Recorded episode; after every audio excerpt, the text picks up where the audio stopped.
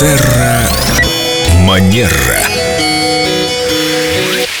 Мы рады приветствовать Викторию Акатьеву Костылеву, нашего специалиста по этикету и психологии. Но сейчас мы говорим о подарках. Все-таки жизнь прекрасна, да? У нас всегда есть какой-то повод подарить кому-то подарок. У каждого человека в жизни много таких поводов. Мы много дарим подарков. И не всегда делаем это по этикету.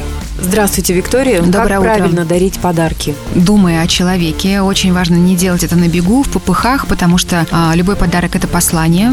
Да, в самом слове подарок заключено уже его такое, скажем, сакральное звучание, как дар. Многие говорят, я выбираю подарок, чтобы мне в первую очередь было приятно его дарить, чтобы он мне нравился. Вот я здесь призываю в первую очередь думать о том человеке, для которого вы это делаете. Второй момент следует быть очень аккуратными с такими интимными подарками, как, например, парфюмерия, как какие-то элементы, например, а, белья или косметики, потому что все очень индивидуально. Следующий элемент – это то, что касается упаковки. Она обязательно должна быть, и это то, что придает подарку изысканность, но есть очень важный нюанс. Не должна быть дорогая упаковка при дешевом подарке. Некоторые пытаются так завуалировать. Это, к сожалению, вызывает обратный совершенно эффект. Мы обманываем его ожидания, и вместо приятного удивления, радости и восторга можем вызвать только разочарование. Они должны соответствовать друг другу, содержимое подарка и упаковка. Да. Примерно. И флакон духов без коробочки дарить тоже нельзя, как я понял.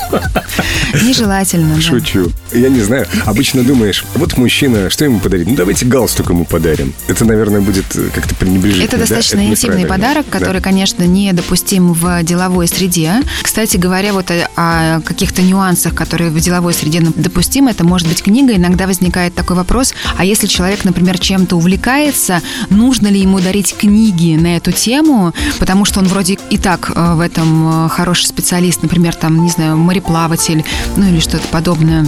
Совершенно легко вы можете подарить книгу, но желательно, чтобы эта книга была в каком-то подарочном варианте.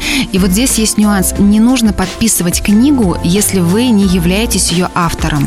Гораздо лучше э, вложить свою визитку или какую-то открытку. Я работала в компании, в которой была традиция дарить сотрудникам, коллегам книги. Все друг другу дарили книги. Это И было так здорово. Нет, не подписывали. Да, мне тоже Но все были начитанными. Еще в этой же компании была традиция писать диктанты, и большинство людей писали их очень хорошо. Как интересно. Какая прекрасная традиция, правда, я бы не рискнул сейчас писать диктант, Я, если честно, тоже. только если в Word с автоматическим исправлением ошибок, грамматических и так далее. Но тест по этикету у нас есть шанс сдать хорошо. Виктория, спасибо. Все это благодаря вам. Спасибо вам за добрые слова. До новых встреч. Терра Манера.